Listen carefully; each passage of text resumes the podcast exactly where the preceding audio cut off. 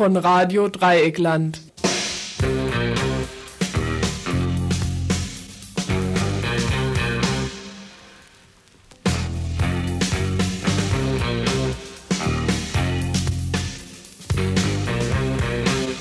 Ihr hört das Tagesinfo vom 28. April 1992. Herzlich willkommen hierzu zum RDL Tagesinfo am heutigen 28. April 1992. Kommen wir statt langer Worte gleich zu den Themen. Wird die Autobahn durch Freiburg nun doch nicht gebaut? Zumindest scheint die Finanzkrise der BRD einen Strich durch die allerhochfliegendsten Planungen zu machen. Ab Kirchzarten östlich ist nun für die B31 erstmal doch kein Geld da.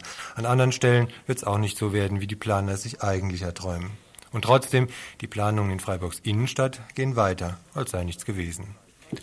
Weiten sich die Streiks in der BRD aus? Zumindest stehen nach der ÖTV nun auch die Arbeiter und Arbeiterinnen im Metallbereich in den Startlöchern. Heute Abend läuft die Friedenspflicht aus. Und wie geht's weiter im öffentlichen Dienst? Wir fragten bei Betriebsräten und verschiedenen Beschäftigten nach, versuchten einige wirtschaftliche Eckdaten halbwegs verständlich aufzubereiten und damit die Hintergründe der laufenden Streiks ein klein wenig zu erhellen. Heraus zum 1. Mai. Das einst kämpferische Motto wird zumindest vom DGB nicht mehr in der Form übernommen. Ist der 1. Mai dennoch der Kampftag der Arbeiterklasse?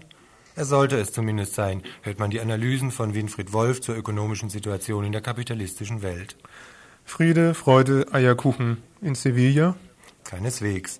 Die Weltausstellung Expo begann mit Verhaftungen und Schusswaffengebrauch durch eine hypernervöse Staatsmacht. Ein Studiogespräch mit Leuten, die dort waren. Wie weiter in Afghanistan? Interessante Überlegungen zur Rolle internationaler Heroindealer, Ringe zu verschiedenen Fraktionen und nur scheinbaren Widersprüchen im Gespräch mit Jochen Hippler. Und vor alledem noch eine Handvoll Kurznachrichten.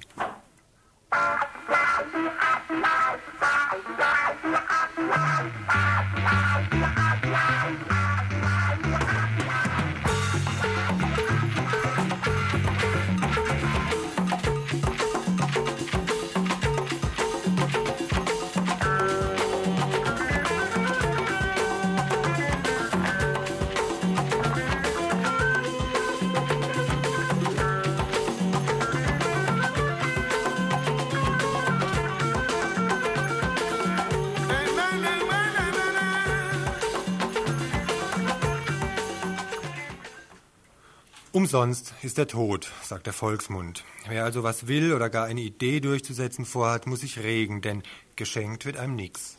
Eine Auffassung, die auch zur Gründung, besser zur Durchsetzung von Radio Dreieckland geführt hat. Die herrschenden, fast ausschließlich Pro-AKW-Medien sollten damals von ihrem Sockel gestoßen werden.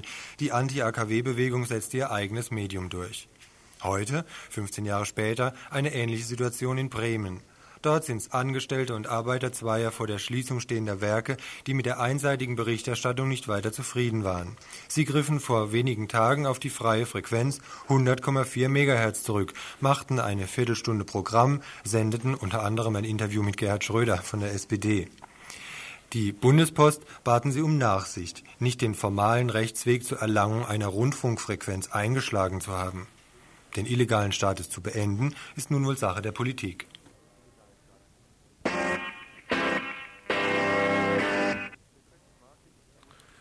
Klassenkampf. Mit recht markigen Sprüchen skizziert die italienische Zeitung Corriere della Sera die derzeitige Situation in der BRD. Deutschland, so schreibt sie, ist zum Schauplatz eines Klassenkampfes geworden. Worum geht's? Schlichtweg um die Streiks im öffentlichen Dienst. Wörtlich, seit seiner Rückkehr nach Bonn sieht sich Kohl mit der größten Streikwelle während seiner Machtausübung konfrontiert – über dem ordentlichen Deutschland lastet nach dem gewerkschaftlichen Erdbeben der Albtraum der Aussicht auf eine Lähmung, wie sie es seit 18 Jahren nicht mehr gegeben hat. Deutschland ist zum Schauplatz des Klassenkampfes geworden. Nun denn, wie gerade schon gehört, wer Ideen hat, muss sie eben durchsetzen. Ob der Begriff in diesem Fall allerdings angemessen ist?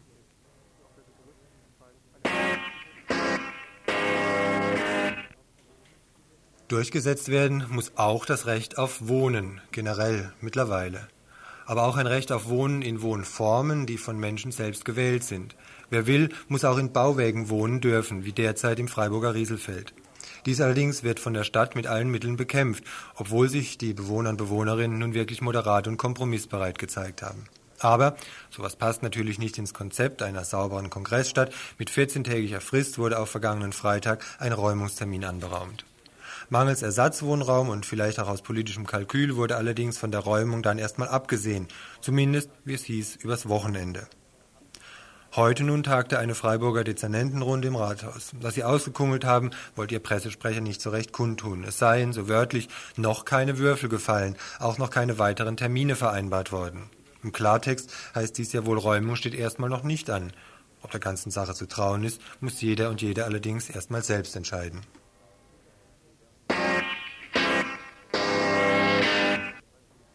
Zu Günter Sonnenberg. Günter Sonnenberg ist ein politischer Gefangener aus der RAF. Er wurde am 3. Mai 1977 nach einer Schießerei festgenommen und dabei lebensgefährlich am Kopf verletzt. Nach einer Notoperation und einer neu neurochirurgischen Operation kam langsam und phasenweise sein Bewusstsein zurück. Weitere Folgen seiner Verletzung waren, dass er auf den Stand eines Kleinkindes zurückgeworfen war, sein Sehvermögen war gestört und außerdem besteht die Gefahr epileptischer Anfälle. Günther ist haftunfähig, seit dem Tag seiner Verhaftung. Trotzdem jährt sich heute sein 15. Haftjahr. In einer Erklärung vom letzten Monat schreibt er, Bundesanwalt Kurt hatte am 16. Januar 1992 gegenüber meinem Verteidiger zur Frage, ob ich nach 15 Jahren Knast freikomme, ausdrücklich gesagt und verlangt, dass ich erstens erklären muss, zukünftig politische Ziele nicht mehr mit Gewalt erreichen zu wollen und zweitens in Zukunft ein straffreies Leben führen werde. Diese Erklärung soll, soll von mir die Bestätigung des staatlichen Gewaltmonopols als etwas ganz Normales erreichen. Eine solche Erklärung oder Bestätigung werde ich nie abgeben. Das ist meine Verantwortung gegenüber den vielen Millionen Menschen, die aufgrund des Reichtums in den Wohlstandsmetropolen sterben. Und ich werde nie davon abgehen, dass alle vom kapitalistischen Weltmarkt im Elend gehaltenen Menschen ein Recht auf ein Leben in Würde haben. Heute Morgen war nun Haftprüfungstermin. Um es gleich vorweg zu sagen, mit einer Entscheidung kann gegen Mitte Mai gerechnet werden. Wir werden aber in den nächsten Tagen versuchen, ein Gespräch mit seinem Anwalt hinzukriegen.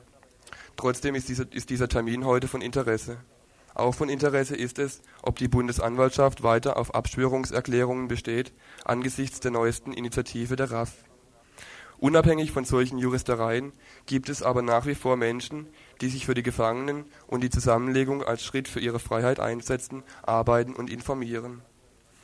Es wird eventuell am nächsten Wochenende einen Infostand in der Stadt zu Günther geben. Außerdem läuft noch die Unterschriftenaktion zur Freilassung von Bernd Rösner, der in Straubing einsitzt und auch haftunfähig ist. Listen liegen im Strandcafé und im Infoladen aus. Interessiert euch, informiert euch, solidarisiert euch.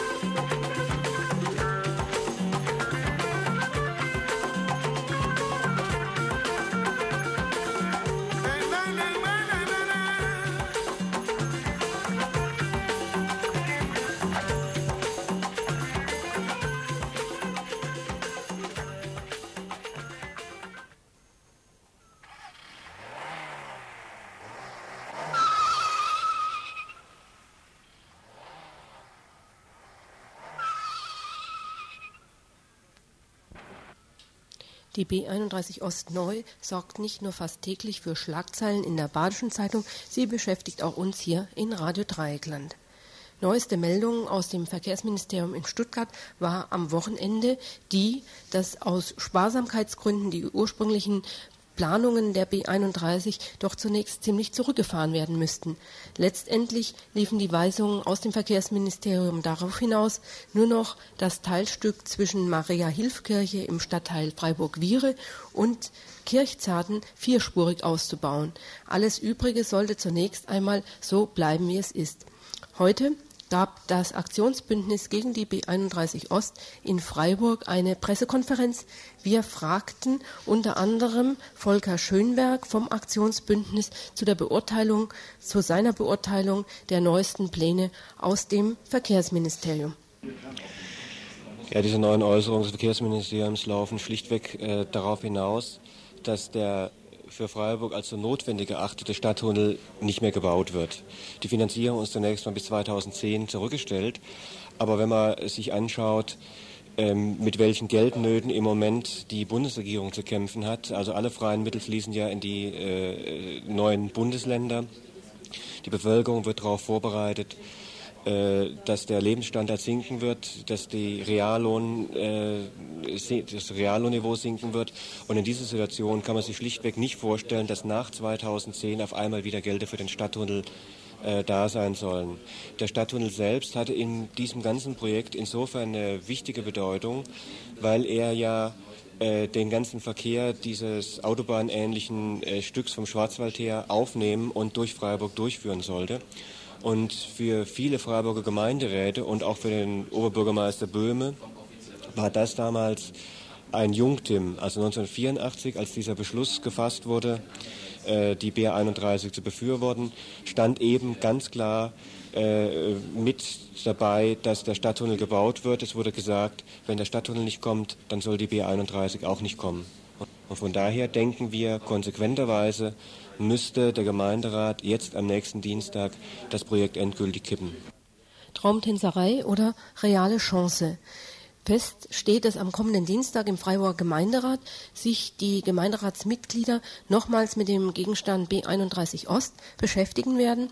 Es liegt ein interfraktioneller Antrag vor der Fraktionen der SPD, der Grünen, der Friedensliste und sie gemeinsam versuchen, dass der Gemeinderat in Freiburg beschließen soll, sich gegen die weiteren Ausbau der B31 Ost auszusprechen.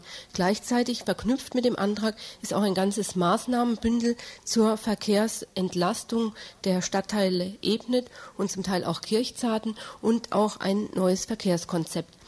Die Frage ist natürlich, wie sich der Gemeinderat verhalten wird. Dazu nochmal Volkert Schönberg. Wir erwarten vom Freiburger Gemeinderat, dass er endlich mal den veränderten Tatsachen Rechnung trägt und einen verkehrspolitischen Zombie aus der Vergangenheit äh, aus dem Verkehr zieht und die Weichen stellt für eine neue Verkehrspolitik. Ich meine, es sind jetzt eine ganze Reihe von, von Tatsachen äh, bekannt, die 1984 noch nicht in der Schärfe äh, zu Tage getreten sind. Wir haben äh, eine drohende Klimakatastrophe. Wir haben als Hauptverursacher den Kfz-Verkehr, der deutlich, also überdeutlich zugenommen hat in den letzten Jahren, wesentlich mehr als man äh, gedacht hat. Und der Freiburger Gemeinderat soll endlich mal hingehen und sagen, wir sind konsequent. Wir führen nicht nur die Regiokarte ein, wir eröffnen nicht nur internationale Kongresse mit schönen Sprüchen, sondern wir machen hier in Freiburg eine Verkehrspolitik, die darauf rausläuft, den Verkehr zu reduzieren und alle Freiburger Stadtteile zu entlasten und äh, verkehrspolitische Alternativen, öffentlichen Nahverkehr und so weiter zu fördern. Zwar ist der Freiburger Gemeinderat als Gremium eigentlich nicht befugt, ein feststehendes Planfeststellungsverfahren wie im Fall B31 Ost wieder außer Kraft zu setzen. Allerdings geht das Aktionsbündnis gegen die B31 Ost davon aus, dass falls der Freiburger Gemeinderat sich gegen den Bau der B31 Ost aussprechen wird, auch die zuständige Behörde, das Freiburger Regierungspräsidium, darauf verzichten wird, den weiteren Ausbau der B31 Ost zu betreiben. Was aber, wenn der Freiburger Gemeinderat sich am kommenden Dienstag nicht den Argumenten der Gegner und Gegnerinnen des Straßenprojekts anschließen wird, sondern vielmehr die schon oft geäußerten Argumente der hiesigen Wirtschaft unterstützt, nämlich die, die B31 Ost so schnell wie möglich zu einer Autobahn auszubauen und sei es auch nur das erste Teilstück. Dazu nochmal Volker Schönberg. Wenn der Gemeinderat sich inzwischen wieder erwarten. Wir rechnen eigentlich damit, dass er unserem Antrag zustimmt. Wenn der Gemeinderat diesen Antrag ablehnen würde, dann geht unser Widerstand gegen die B31 natürlich weiter. Also wir machen äh, unseren Widerstand gegen die Straße nicht davon abhängig, wie der Freiburger Gemeinderat entscheidet. Wir machen es auch nicht davon abhängig, wie die Gerichte entscheiden. Und weil sie sich nicht abhängig machen wollen, deswegen schreiten sie auch zu Taten. Das Aktionsbündnis gegen die B31 Ost hat eine umfangreiche Broschüre erstellt, die ab Donnerstag in Freiburg zu haben ist, breit verteilt wird. Darin sind neben den Argumenten gegen die B31 Ost auch ein umfassendes alternatives Verkehrskonzept enthalten, wo verschiedene Expertinnen und Experten aus dem hiesigen Raum mal ihre unterschiedlichen Vorstellungen zu alternativen Verkehrskonzepten, Stärkung des öffentlichen Nahverkehrs zusammengetragen haben. Ebenfalls am Donnerstag wird es eine Demonstration hier in Freiburg geben äh, des Aktionsbündnisses gegen die B31 Ost, um ihrer Forderung nochmal Nachdruck zu verleihen. Der Beginn der Demonstration ist am Donnerstag um 17 Uhr am Johanneskirchplatz in der Viere. Die Schlusskundgebung findet eine Stunde später, ab 18 Uhr, auf dem Rathausplatz in der Freiburger Innenstadt statt. Bye.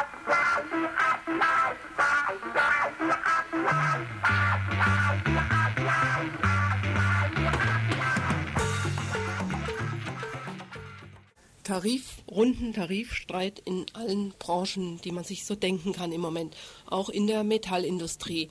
Da gab es nun in verschiedenen Bezirken bereits die Angebote seitens der Arbeitgeber, die lauteten sage und schreibe 3,3 Prozent. Das Angebot hier für den Bereich Südbaden wird morgen von den Arbeitgebern an antreffen, aber allerdings wird damit gerechnet, dass es auch bei 3,3 Prozent liegt. Ich habe jetzt neben mir den Eddie sitzen. Eddie, du bist Mitglied des Aktionsausschusses Tarif Runde 92 hier von der IG Metall. Was hat denn dieser Aktionsausschuss für eine Funktion? Warum trefft ihr euch da? Wir treffen uns dort, um, ja, um zu planen, wie wir gegen diese Angebote und diese Verhandlungstaktik der Unternehmer angehen was wir planen oder wie, wie wir taktisch überhaupt vorgehen, wie wir uns überhaupt wehren. Mhm. Ist es denn schon irgendwie absehbar? Also du hast mir vorhin gesagt, dass sicherlich 3,3 Prozent hier nun auch auf den Tisch kommen wird. Habt ihr schon darüber geredet, wie ihr dann weiter vorgehen werdet? Also die 3,3 Prozent sind kein Thema, wie man weiter vorgehen wird. Also unsere Antwort werde Warnstreik sein, ne? mhm. auf jeden Fall. In dem Aktionsausschuss sitzen ja verschiedene Vertreter und Vertreterinnen aus verschiedenen Metallbetrieben hier in der Region. Habt ihr konkret über Warnstreiks in einzelnen Betrieben schon geredet? Konkret nicht, um, um nicht vor, vorweg die Arbeitgeber zu informieren. Ne? Mhm. Aber man kann sozusagen sagen, ihr seid schon, äh, ja, ihr seid in gewisser Weise schon in Aktionswartestellung getreten. Ja, wir, sind recht aktiv inzwischen schon. Morgen, also am 29. ist in Bad Dürkheim die Verhandlung für Südbade und da wollten wir mit einem Bus mit 50 Kolleginnen und Kollegen hinfahren und dort vor dem Verhandlungslokal ja mal richtig Stimmung zu machen. Also zu zeigen, dass diese lächerliche 3,3 Prozent für uns keine Frage sind. Das ist das schlechteste Angebot in diese ganze Verhandlungen der Löhne. Also wir kriegen schlechtere Angebote, wie das erste Angebot der ÖTV oder andere war. So, so schlecht hätte man noch kein Angebot gemacht. Wie sieht denn jetzt die Stimmung bei dir im Betrieb und in den anderen Betrieben aus, den Metallbetrieben? Also die Stimmung ist so, die Leute sind entrüstet ne, über Angebot von 3,3 Prozent. Wir werden nicht mal die, die Preissteigerung so zurückhalte oder dass mir die Ausgleiche, das ist nicht drin. Und ja, die Leute sehen nicht ein, dass es so weiterläuft oder mit 3,3 Prozent überhaupt in eine Verhandlung geht. Also. Und ähm, wenn jetzt aus dieser Empörung heraus sich noch Leute anschließen wollen, morgen bei eurer Fahrt nach Bad Dürkheim, wo diese Verhandlungen weiter stattfinden, gibt es da noch Möglichkeiten, sich dieser Protestkundgebung, Protestfahrt anzuschließen? Ja klar, wir fahren ab 7.25 Uhr vom EAC-Parkplatz, also Enzesheimer Straße beim Eisstadion äh, und wollen dann um 9 Uhr in Bad Dürkheim sein. Also alle, die äh, jetzt spontan sich noch entscheiden, morgen statt zur Arbeit zur Tarifverhandlung nach Bad Dürkheim zu gehen, morgen um 7.25 Uhr in der Enzesheimer Straße fährt der Bus der IG Metall. Vielen Dank.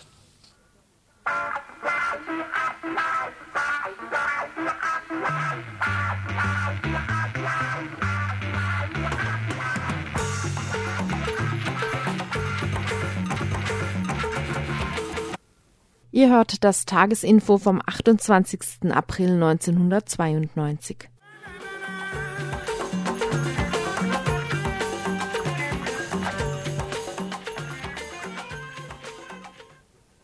Bundesweite Streiks im öffentlichen Dienst. fast schon ein Stückchen Ausnahmezustand in diesem durchorganisierten Land. Mal unpünktlich beim Chef eintrudeln dürfen, wegen höherer Gewalt, mal wieder das verstaubte Rad aus dem Keller holen und wenn dann erst noch der Müll stehen bleibt, irgendwie bleibt bei dem Ganzen auch noch so was undifferenziert Prickelndes. Dieses Durchatmen, wenn alles mal so ein klein wenig neben dem normalen Trott liegt.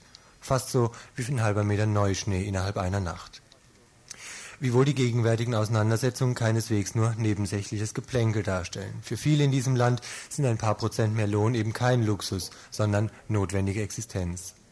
Dass die soziale Schere auch hier in diesem Land auseinandergeht, ist ja wohl nichts Neues. Gewiss, auf kaum einem Flecken der Erde ist Wohlstand so dick gesät wie hierzulande. Nur, zum einen steht so manche Familie ganz explizit neben diesem Wohlstand, zum anderen ist die ungleiche Verteilung eben dessen ja wohl auch nicht nur ein ästhetisches Problem. Richten wir mal einen kurzen Blick neben das Betätigungsfeld der Gewerkschaft ÖTV in die private Wirtschaft. Schließlich kann sie auch nur profitabel wirtschaften dadurch, dass der öffentliche Dienst die Infrastruktur bereithält. Also gut, ein Blick auf diverse Entwicklungsverläufe. Eine recht nüchterne Zahl, die aber doch ganz guten Aussagewert hat, ist die Lohnquote. Diese Zahl drückt aus, welchen, welcher Anteil insgesamt umgesetzter Gelder in einem Land in den Händen der abhängig Beschäftigten landet. Diese Lohnquote ist von Mitte der 60er bis etwa vor etwa zehn Jahren leicht angestiegen auf gut 72 Prozent im Jahr 81. Seither geht's für die Lohn- und Gehaltsempfänger in der BRD bergab. Der insgesamt verfügbare Kuchen in der BRD wird seither wieder stärker in Richtung der Unternehmen aufgeteilt. Die geschilderte Lohnquote ist innerhalb weniger Jahre von gut 72 auf rund 65 Prozent gesunken. Die Erfolge dessen lassen sich sehen. Satte 700 Milliarden D-Mark an liquiden, also direkt verfügbaren Mitteln haben bundesdeutsche Unternehmen derzeit nach Meldung der ARD auf der hohen Kante.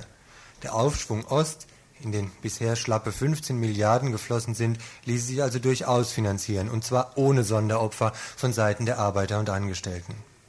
Vor diesem Hintergrund sind Größen wie die Lohnquote eben auch Maßzahlen, an denen sich Mann und Frau wohl ganz gut orientieren kann. Das Propagandageschwätz aus Bonn ist ja wohl kaum eine Erwähnung wert.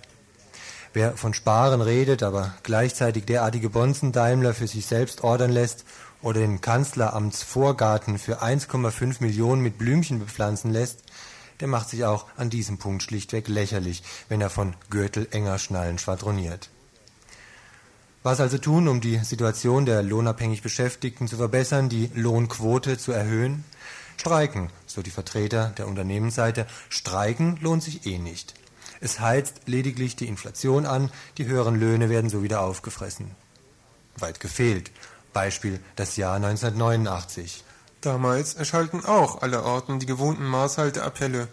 Resultat Tarifabschlüsse von durchschnittlich 2,7 Prozent. Die Inflation lag jedoch bei 2,9 Prozent, unterm Strich also ein Minus für die Arbeiter und Angestellten. Anders die Situation im vergangenen Jahr. Lohnabschlüsse von 6,2 Prozent bescherten nach Inflation immer noch ein Plus von 2,6 Prozent für die Beschäftigten. Rein ökonomisch scheinen sich Streiks für die Streikenden also durchaus zu lohnen. Gerade deshalb kam die ÖTV wohl auch nicht um sie herum. Denn die Stuttgarter Chefetage hatte sich mit dem schlichten Angebot von 5,4 Prozent ja eigentlich relativ schnell arrangiert. Die Leute an der Basis namens übel, fühlten sich verschaukelt. War doch erst vor kurzem ein Abschluss von über 9 Prozent gefordert und nun quasi kampflos preisgegeben worden. Insofern konnte der ÖTV was Besseres als die halsstarrige Haltung der öffentlichen Arbeitgeber ja gar nicht passieren. Trotz signalisierter Kompromissbereitschaft läuft jetzt der Streik. Das beste Mittel, murrende Mitglieder an der Basis wieder fest in die Reihen der Gewerkschaft zu integrieren. Dies schien nötig geworden zu sein. Die Hilflosigkeit der Gesamtorganisation hatte, so ein ÖTV-Antrag aus Bayern, zu erheblichen Demotivierungsproblemen in den klassischen streikbereiten Mitgliedsfeldern geführt. Die Mitglieder der ÖTV wollten es sich nicht länger gefallen lassen. Zur bloßen Manövriermasse bei ideologisch gewürzten Kaffeekränzchen mit den Arbeitgebern zu werden. Dann war da noch die Sache mit dem Delegierten Wendel, der den Tarifauseinandersetzungen das Attribut abgekartetes Spiel angeheftet hatte und deswegen beinahe seinen Hut nehmen musste. Was ihm wohl mehr Sympathien als vermutet eingebracht hatte. Mittlerweile sitzt er nämlich als stellvertretender Bezirksvorsitzender in Amt und Würden. Viel dicke Luft hat sich also wohl gesammelt bei der ÖTV. Beim Gewerkschaftstag im kommenden Juni, so die Süddeutsche Zeitung wohl nicht ganz zu Unrecht, dürften wohl die Fetzen fliegen. Da kommt der Streik vermutlich ganz recht, um vorab schon mal die Reihen zu schließen. Vor allem die geringe Differenz von 0,7 Prozent zwischen dem, was die Arbeitgeber bereit sind zu zahlen, und dem, was der Schlichterspruch vorsieht, gibt der Vermutung Nahrung, es ginge weniger darum, einen höheren Lohnabschluss zu erzielen, als vielmehr darum, eine agile und geschlossene ÖTV zu präsentieren. Wir befragten zu den Vorwürfen und zu dem Streik Wolfgang Böhringer, Betriebsrat und Streikleiter bei der Freiburger Verkehrs AG, die seit gestern im Ausstand steht. Sie streiken ja inzwischen ähm, für einen Abschluss von äh, oder für, für diese Differenz von 0,7 Prozent. Deshalb ist der Streik ausgerufen worden. Lohnt es denn überhaupt wegen dieser geringen Summe, die ja letztendlich netto herauskommen wird, deshalb äh, so einen großen und wirkungsvollen Streik äh, anzufangen? Wir streiken nicht um die 0,7 Prozent, sondern unsere ursprüngliche Forderung ist über 9,5 Prozent. Dann gab es eine Schlichtung, die mit 5,4 Prozent und 100 Mark Urlaubsgeld vorgeschlagen wurde und äh, jetzt die 4,7 Prozent eben angeboten wurde von der, von der Arbeitgeber. Und selbstverständlich sind das 0,7 Prozent. Differenz ist schon klar, aber äh, das ist ja die unterste Grenze überhaupt, 5,4 Prozent, um, um annähernd äh, Reallohnverlust vielleicht auszugleichen. Aber, aber mit diesen 5,4 Prozent hätte sich die Gewerkschaft ja zufrieden gegeben. Ja, äh, die unterste Schmerzgrenze wäre das gewesen, mit Sicherheit. Und äh, sagen wir, eine Lohnauseinandersetzung, also Tarifkonflikt allgemein, ist immer eine Kompromissgeschichte. Ja. Aber äh, wir können nicht hingehen und können sagen, okay, heute speist uns die Arbeitgeber, speist uns die Arbeitgeber mit 4,7 Prozent ab und ein anderes Jahr dann mit 2,5 oder was weiß ich was.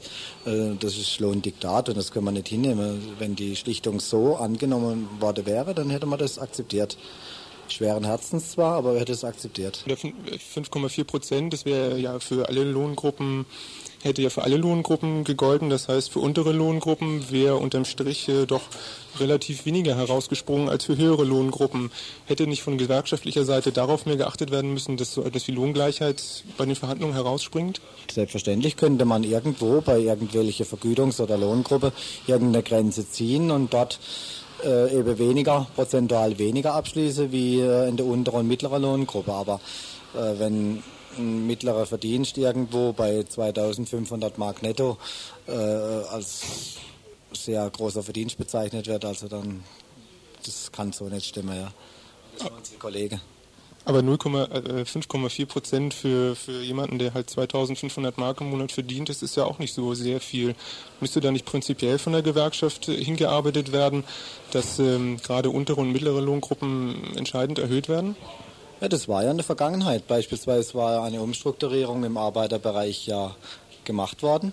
Und das hat ja für die unteren und mittleren Lohngruppe sehr, sehr viel gebracht. Das war im letzten Jahr die ganze Umstrukturierung im Arbeiterbereich, in der Arbeitertabelle. Das hat sehr viel Geld gerade für die untere und mittlere Einkommen gebracht. Ähm, gibt es den Vorwurf, dass ähm, gerade wegen dieser geringen Differenz äh, zwischen dem Schlichterspruch und äh, dem Angebot der Arbeitgeber gibt es äh, den Vorwurf, dass der Streik nur noch zum, als Selbstzweck ausgerufen wurde. Das heißt, äh, dass die, der Zusammenhalt innerhalb der Gewerkschaft gestärkt werden sollte und dass es halt gar nicht mal um diesen, diese 0,7 Prozent unbedingt, gegangen sei. Nee, die Kollegen sehen das ganz anders. Die sehen echt nur das Lohndiktat, das so nicht hingenommen werden kann. Also die Kollegen sehen das nicht, als, äh, um Macht zu zeigen oder Macht zu demonstrieren, sondern äh, tatsächlich eben das Diktat der Arbeitgeber so nicht anzunehmen, sondern echte Lohnverhandlungen zu führen, also die Arbeitgeber aufzufordern, echte Lohnverhandlungen zu führen und nicht zu sagen, wir gewähren euch 4,7 Prozent oder 4,8 Prozent oder irgendeine andere Zahl.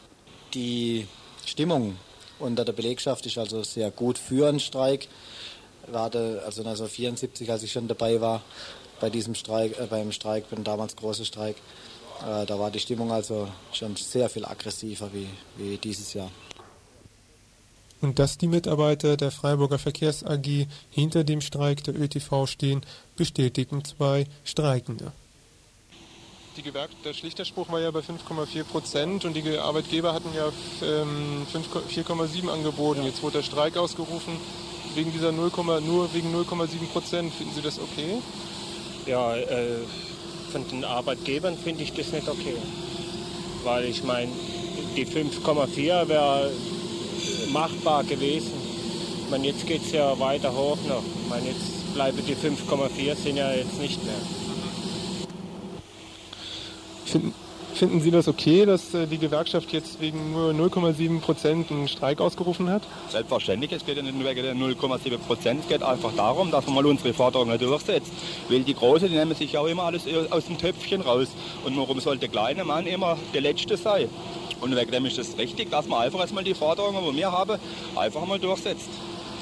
Es gibt ja den Vorwurf, dass der Streik nur ähm, ausgerufen wurde, um den Zusammenhalt innerhalb der Gewerkschaft zu steigern. Sehen Sie das auch so? Ja, da kann man sich drüber streiten, über die Meinung. Ich bin mit, mit Sicherheit auch kein äh, reiner Gewerkschaftler. Ich sehe das nur mal von dem ganzen Standpunkt aus, wie das einfach ist, dass die Großen sich alles nehmen und die Kleinen muss immer warten. Auf die andere Seite muss ich einmal sagen, tut es mir ganz gut, weil man sieht, wie wir zum Teil als Fahrer behandelt wären von denen, äh, beziehungsweise die Leute, die Tag, Tag, Tag für Tag mit uns mitfahren und wie wir behandelt werden. Wir sind zum Teil der letzte Dreck als Fahrer. Und jetzt sieht man einfach einmal, was der öffentliche Nahverkehr ist und was er auch wert ist. Nämlich bisher hat man das nie gesehen.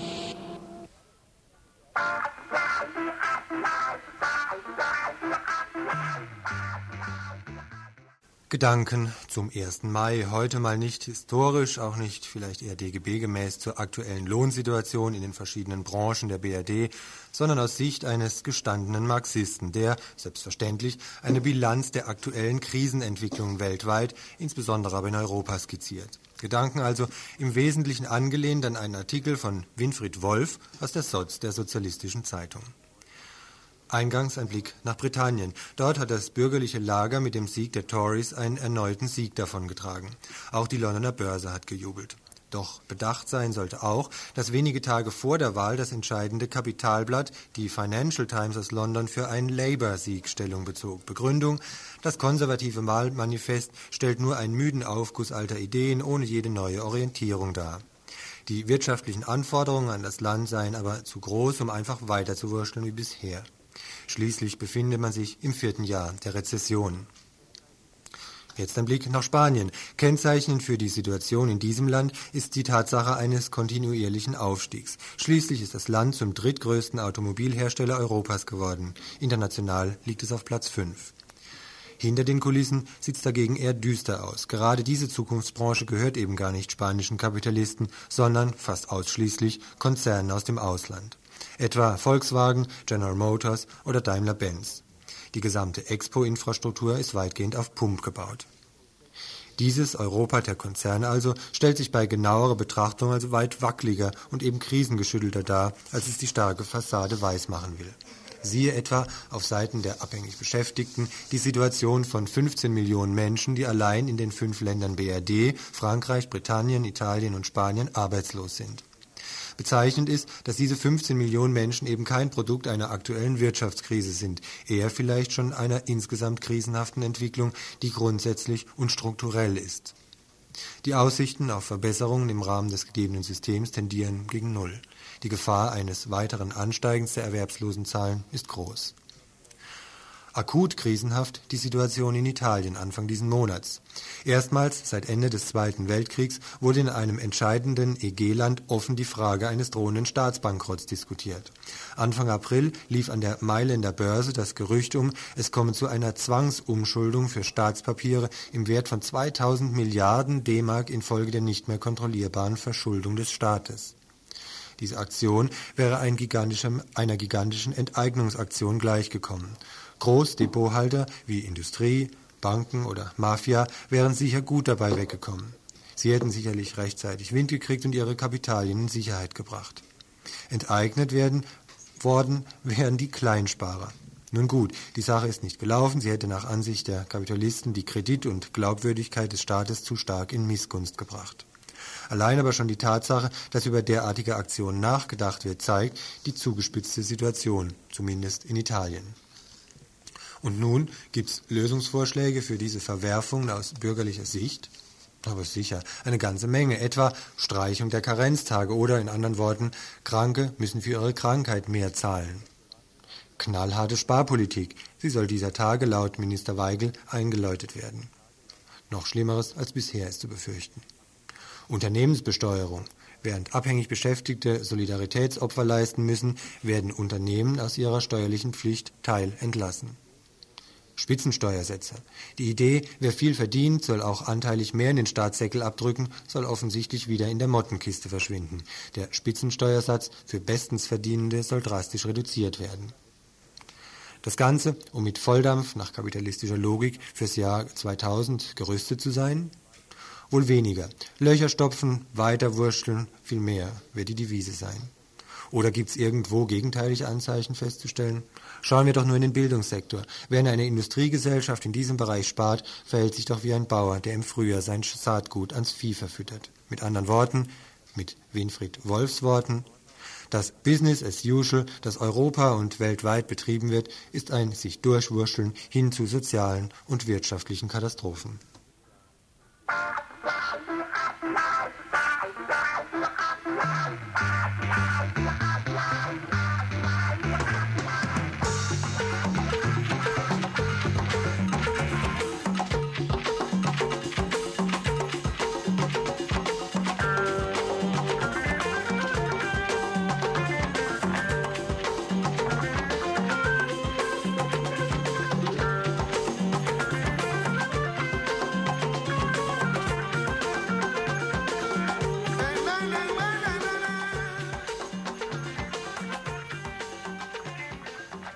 Ihr hört das Tagesinfo vom 28. April 1992. Ja, wir haben heute Abend äh, drei Gäste im Studio, die, äh, vergangene, die die vergangenen Tage, die vergangene Woche in Sevilla gewesen sind. Ähm, ihr seid nicht allein zur Expo gefahren, sondern zu einer Gegenveranstaltung gegen die Expo. Was war das für eine Veranstaltung? Ein Encuentro International, also ein internationaler Kongress bei dem Südamerikanerinnen, Leute aus ganz Europa zusammengekommen sind, um zusammenkommen wollten, muss man inzwischen sagen, um zu versuchen, 500 äh, Jahre Kolonialismus, die Expo 92, Festung Europa, Rassismus, Migration und auch die Umstrukturierung in Andalusien äh, zu diskutieren und zu neuen Perspektiven zu kommen.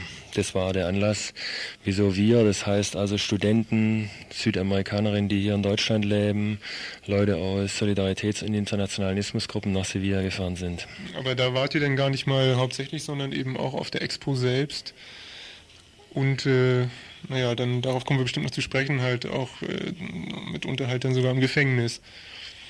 Ja, da waren wir äh, auch, jedenfalls die Leute, die also Journalisten da waren, also die Leute vom Kongress selber, weil das ist der erste Punkt, äh, dieser Eintritt von dieser Expo und was es da zu sehen gibt, es ist so teuer, dass sich das de facto niemand leisten kann. Wie viel, wie viel teuer ist das? Das sind über 60 Mark, die du da allein an Eintritt berappen musst. Und das ist natürlich nichts, weil alles, was du dann so abkonsumierst oder sonst noch tust auf der Expo, das kostet natürlich alles nochmal extra. Ist das denn das Geld überhaupt wert? Was gibt es denn auf dieser Expo überhaupt Spannendes zu sehen? Oh, es gibt ein schönes, äh, buntes Disneyland, äh, ein riesiges Firmensponsoring, also die großen internationalen Konzerne stellen dort ihre Produkte zur Schau, die neuesten technischen Errungenschaften. Und äh, Coca-Cola hat an alle Bars in Sevilla äh, Stühle und Tische verteilt mit Werbung drauf. Das ist eine große Werbeveranstaltung, eine große Multimedia-Show der westlichen Technik, der westlichen Kultur, ja.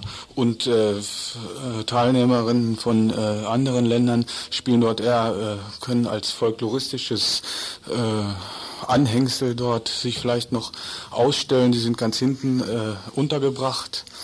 Und dies alles, dieser große Aufwand, äh, wird halt abgesichert durch ein riesiges Sicherheitsaufgebot von über 10.000 Polizei- und Sondereinsatzkommandos. Und äh, im Vorfeld waren bereits jegliche äh, öffentliche Kritik an diesem Spektakel verboten worden. Ex-Polizeistaat? Auf jeden Fall äh, das Vorgehen der Polizei hat halt äh, gezeigt, dass, dass die Sicherheitsbeamten dort, äh, sogenannten, dass sie äh, äh, wahllos Leute äh, festgenommen haben. Gab es da, da, konkrete Aktionen? Hat sich das irgendwo ganz konkret gezeigt? Ja, es gab verschiedene Aktionen gegen. für die Expo. Es gab direkt vor, äh, vor einem Eingang eine äh, Aktion, eine friedliche Aktion. Es gab eine friedliche, spontane Demonstration in der, in der Stadt. Und diese beiden wurden halt aufgelöst, indem die Polizei reingeprügelt hat und äh, sogar mit scharfer Munition geschossen hat, mindestens 15 Schüsse abgegeben hat in die flüchtenden Demonstranten rein und dabei drei äh, Leute verletzt hat. War das normale Stadtpolizei gewesen, die da äh, dann einfach so eingegriffen hatte? Es waren unter anderem vermummte Sondereinsatzkommandos zur Terrorismusbekämpfung, ja. Äh, ja, und natürlich auch die berühmt-berüchtigte Guardia Civil und dieses ganze Szenario, was sich da ins, insgesamt abgespielt hat, hat eher an die Zeit vor 17 Jahren äh, erinnert, als der Generalissimus Franco noch an der Macht war, als an die vielbeschworenen europäischen demokratische Zivilgesellschaft. Die ähm, Ausschreitungen der Polizei oder die, die Gesetzesübertretungen der Polizei haben sich ja nicht nur auf den Demonstration selbst bemerkbar gemacht, hattet ihr im Vorgespräch erklärt, erzählt. Äh, es gab auch ganz außerhalb dieser Demonstrationen dann doch ähm, Vorgehensweisen der Polizei, die gar nicht mal legal sind. Also dass Leute ähm, von Campingplätzen aus Bars herausgeholt wurden und beschuldigt wurden, aus, an den Demonstrationen teilgenommen zu, hatten, zu haben. Das hattest du ja miterlebt, sagtest du. Ähm, ja, aber ich, ich wollte eigentlich zu diesem äh, Sit-In da am Montag gehen. Dann haben wir die Polizei gesehen, haben uns nicht hingetraut.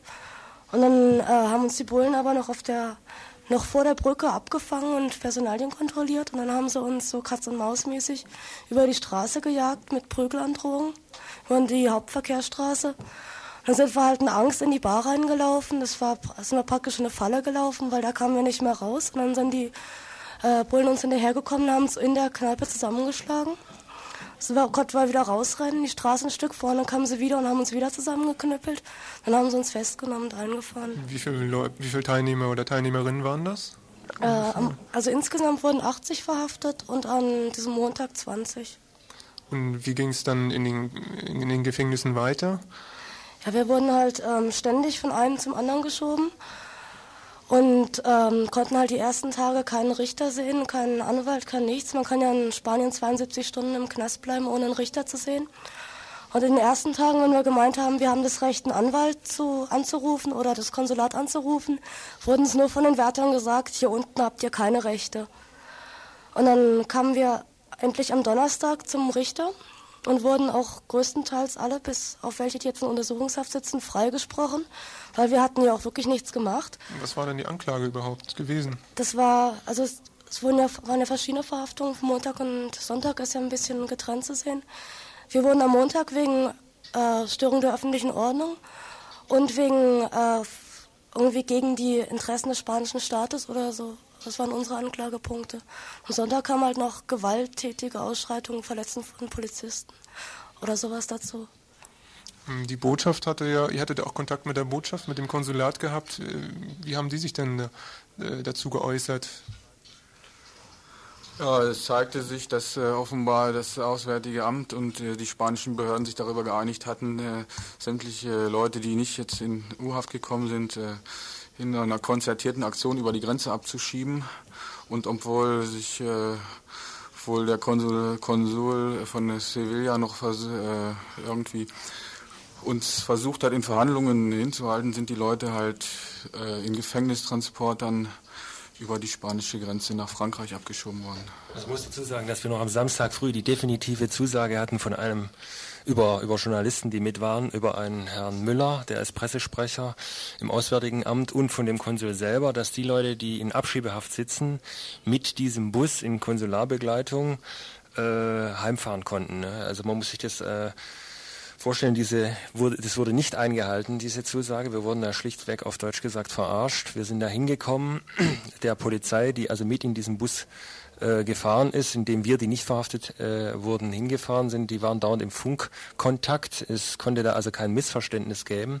Und die Leute sind dann in den berühmten Bussen, die äh, also nur sehr also die man hier auch kennt. Da hast du nur ganz kleine Schlitze oben. Die Leute sitzen in so Art Tigerkäfigen rum, wo sie also nicht stehen können und kaum Beinfreiheit haben und über 20 Stunden lang also in extremer Hitze ausharren mussten. Ne? Zusätzlich zu dieser Belastung der tagelangen Haft, wo die also mit äh, nur mit T-Shirts und äh, schlechtem Essen, also dieses, und diesem chlorierten Wasser auskommen mussten ähm, abtransportiert worden. Ne? Und äh, das ist also, äh, wir wurden da ja also gut verschaukelt. Ne? Mhm. Es waren halt Abschiebungen, wie sie halt äh, in europäischen Staaten an der Tagesordnung sind, mit Leuten aus anderen Ländern, die hier nicht äh, erwünscht sind, die auf die gleiche Weise halt aus, äh, abgeschoben werden. Sind jetzt auch noch Leute in Haft oder sind inzwischen alle freigelassen worden? Im Augenblick sitzen noch drei Deutsche, ein Österreicher und sieben Spanier und Basken in U-Haft.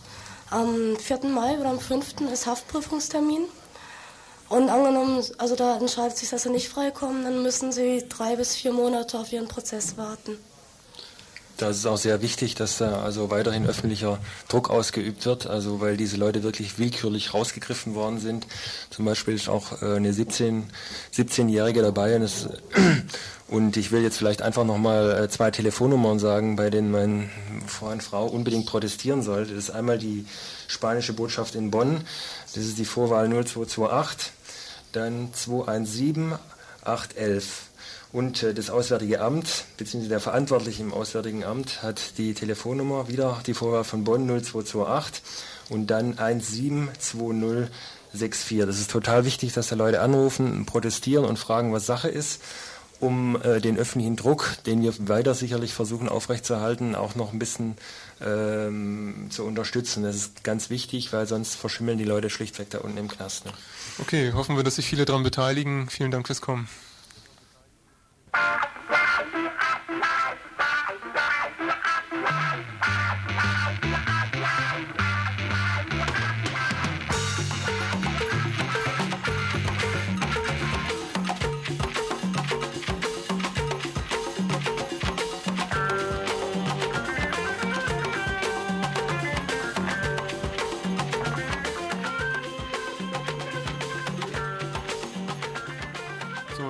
Telefonnummern, da ihr ja bestimmt nicht äh, alle den Bleistift parat gehabt habt. Die spanische Botschaft in Bonn hat die Telefonnummer 0228 21 78 11 und das Auswärtige Amt 0228 17 20 34.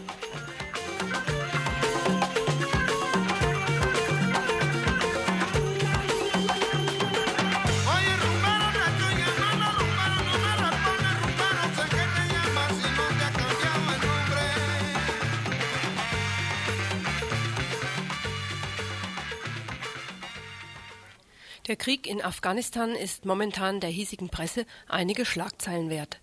Die Berichterstattung schwankt zwischen geheuchelter Verwunderung, jetzt, wo das Sowjetunion-treue Regime fort ist, sollte doch alles zum Besseren werden, und dem sicherlich ebenfalls geheuchelten Entsetzen über die sich gegenseitig abschlachtenden Mujahedin-Gruppen.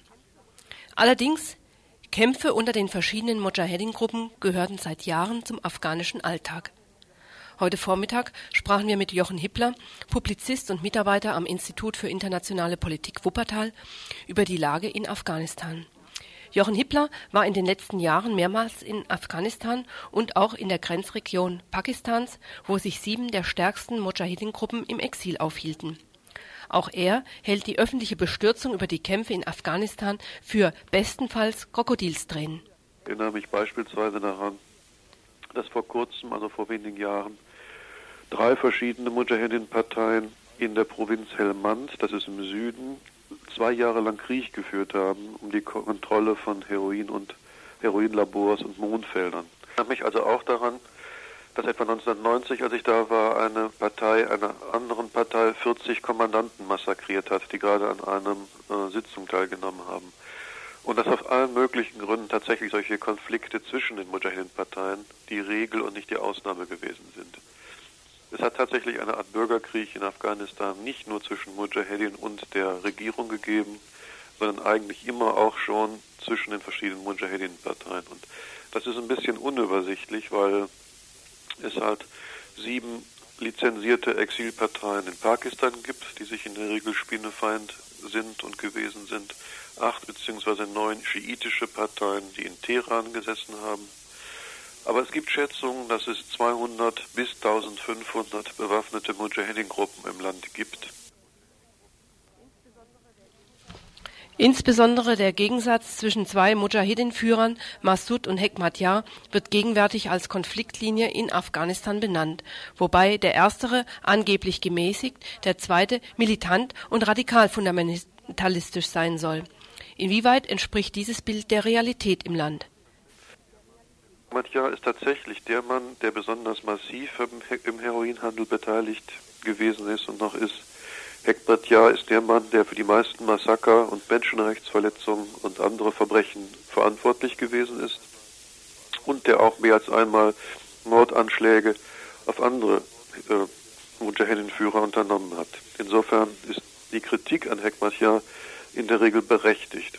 Nur sollte man zwei Einschränkungen machen. Erstens mal ist es relativ schwer zu erklären, dass ausgerechnet Hekmatjar wenn man weiß, was er für eine Politik betrieben hat, zwei Drittel der gesamten amerikanischen Militärhilfe bekommen hat bis 1988, 89. Das heißt, Hekmatjar ist da nicht irgendeine Randfigur gewesen, sondern er ist privilegiert behandelt worden von der pakistanischen Regierung und von der amerikanischen Regierung und hat tatsächlich zwei Drittel der gesamten Hilfe an alle Mujahedin bekommen. Und das waren riesige Summen, alleine 700 Millionen Dollar im Jahr 1988 das, der wäre heute nicht eine so wichtige Figur in Afghanistan, wenn er halt nicht in diesem irrsinnigen Maße aufgerüstet worden wäre. Und da muss man natürlich fragen, warum wird der Bursche dann jetzt zum besonderen Bösewicht erkoren, wenn er doch eigentlich jahrelang besonders viel Geld aus Washington bezogen hat.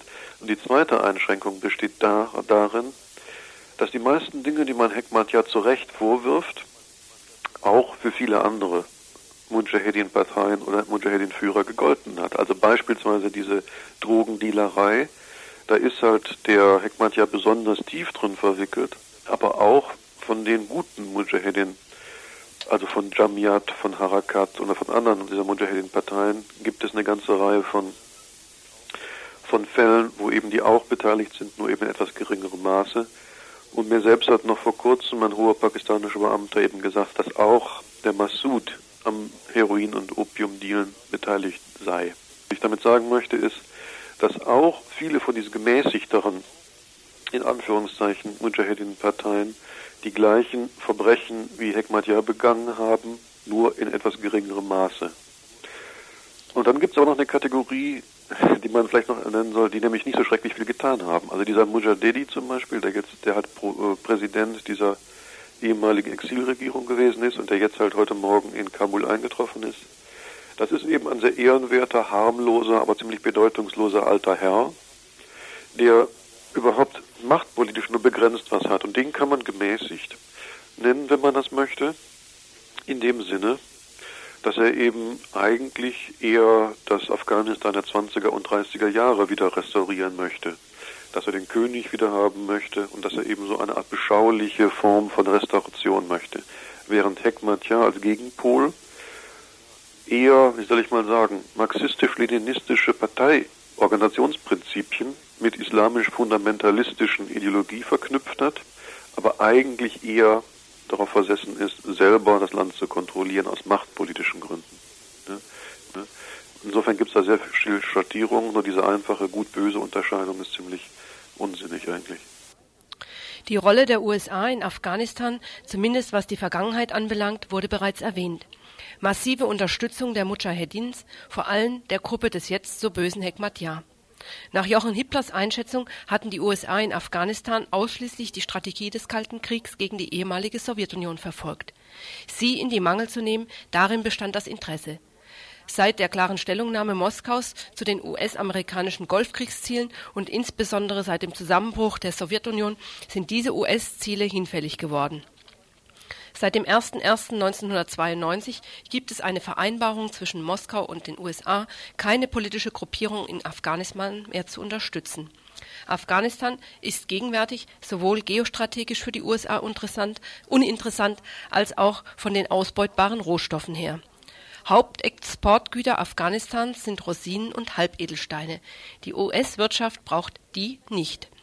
Das US-Interesse am Land ist dementsprechend gering, mit einer Ausnahme.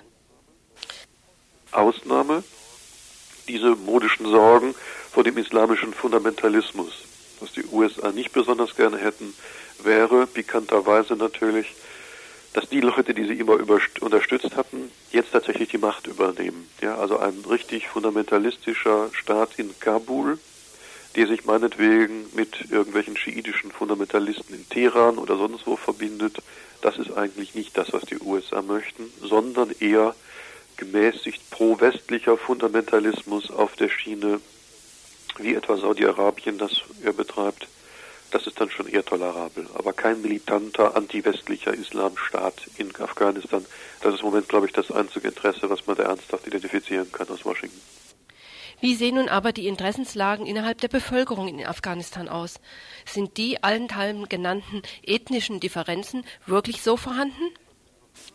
Afghanistan ist noch nie im europäischen Sinne ein Staat gewesen, also ein einigermaßen geschlossener Nationalstaat, mit dem sich die Menschen identifizieren würden, sondern die Loyalitäten, die Identifikation der Menschen in Afghanistan sind eher familiär, sind eher persönliche Loyalitäten, sind eher stammesgebundene Loyalitäten und meinetwegen in bestimmten Konfliktsituationen auch ethnische Loyalitäten und dann irgendwann meinetwegen in Anführungszeichen nationale Loyalitäten, obwohl es eine afghanische Nation ja gar nicht gibt. Insofern denken die Leute, und zwar interessanterweise bis hin in die alte Parteiführung hinein, ja, also auch in dieser damals möchte gern marxistisch-leninistischen Partei in Kabul, auch da spielten eben solche Dinge wie Stammesbindung, familiäre Bindung und andere Loyalitäten viel wichtigere Rolle als Ideologie, die oft nur benutzt worden ist, um solche anderen Konflikte halt zu maskieren und irgendwie moderner zu verkleiden. Aber solche Sachen spielen halt eine relativ große Rolle und ein Ausdruck dieser Tatsache ist etwa darin zu sehen, dass als jetzt kürzlich Hekmatyas Leute, und das sind überwiegend Pashtunen, Hekmatyas Leute in Kabul eingedrungen sind, die gar keine Waffen mitgebracht haben, sondern sie sind in Kabul eingesickert, unbewaffnet. Und trotzdem hat es wenige Stunden später heftige Feuergefechte zwischen diesen Hekmatya Mujahedin auf der einen Seite und den eher tadschikischen, im Prinzip tadschikischen Mujahedin von Massoud gegeben. Und der Grund lag natürlich daran, dass die unbewaffneten Hekmatyar-Leute in Kabul selber von anderen Pashtunen, und zwar zum Teil auch von Regierungsvertretern, die ideologisch das schärfste Gegenstück zu Hekmatyar sind, Waffen bekommen haben, um den Tadschiken unter Massoud militärisch entgegentreten zu können. Da zeigte sich, das ist ein Beispiel dafür, dass in diesem Fall die schärfsten ideologischen, politischen Gegensätze von ehemaligen Regierungsmilitärs zu Hekmatja, die wirklich so spinnefeind sind, wie man nur sein kann, ideologisch, geringer gewesen sind als die gemeinsame Befürchtung der Pashtunen, dass die Tadschiken im Norden, also eine Minderheit in Afghanistan, jetzt in Kabul dominieren würden. Und das führte eben dann dazu, dass diese unbewaffneten, eingedrungenen pashtunischen Mujahedin massive Waffenlager aus ehemaligen Regierungssoldatenkreisen bekommen haben. Auf die Frage nach der näheren Zukunft Afghanistans ist die Perspektive von Jochen Hippler die, dass die Gefahr eines Vielfrontenbürgerkriegs unmittelbar bevorsteht, das Land in Herrschaftsbereiche einzelner Milizen zerfällt. Die Hoffnung, die man hat, wäre natürlich, dass diese Übergangsregierung, die jetzt über zwei Stufen eingeführt werden soll, dass die in der Lage wäre, eine Verständigung zwischen den verschiedenen Milizen zustande zu kriegen. Aber da bin ich relativ pessimistisch, weil dieser Mujadedi, der hat der sozusagen dieser Präsident vorgesehen ist, zwar ein relativ ähm, angenehmer Zeitgenosse ist, aber weder über die Macht noch über die Durchsetzungsfähigkeit verfügt, so etwas zu unternehmen. Der ist deshalb in seine Funktion gewählt worden, weil er eben für die schwächste Figur gehalten wird, der halt den einzelnen Warlords nicht in die, nicht in die Quere kommt. Also insofern die Hoffnung, dass es möglich ist, einen völligen Zerfall des Staatsapparates zu verhindern und irgendwie diese Milizen zusammenzubinden, zu integrieren in irgendwelche gemeinsam bewaffneten Streitkräfte, die muss man zwar hegen, aber die Hoffnung, die ich dazu hätte, ist im Moment relativ gering. Insbesondere, da ich nicht sehe, wie der Konflikt zwischen Hetmatja und den Gegen-Hetmatja-Kräften im Moment politisch gelöst werden sollte. Da bin ich eher pessimistisch. Ihr hört das Tagesinfo vom 28. April 1992.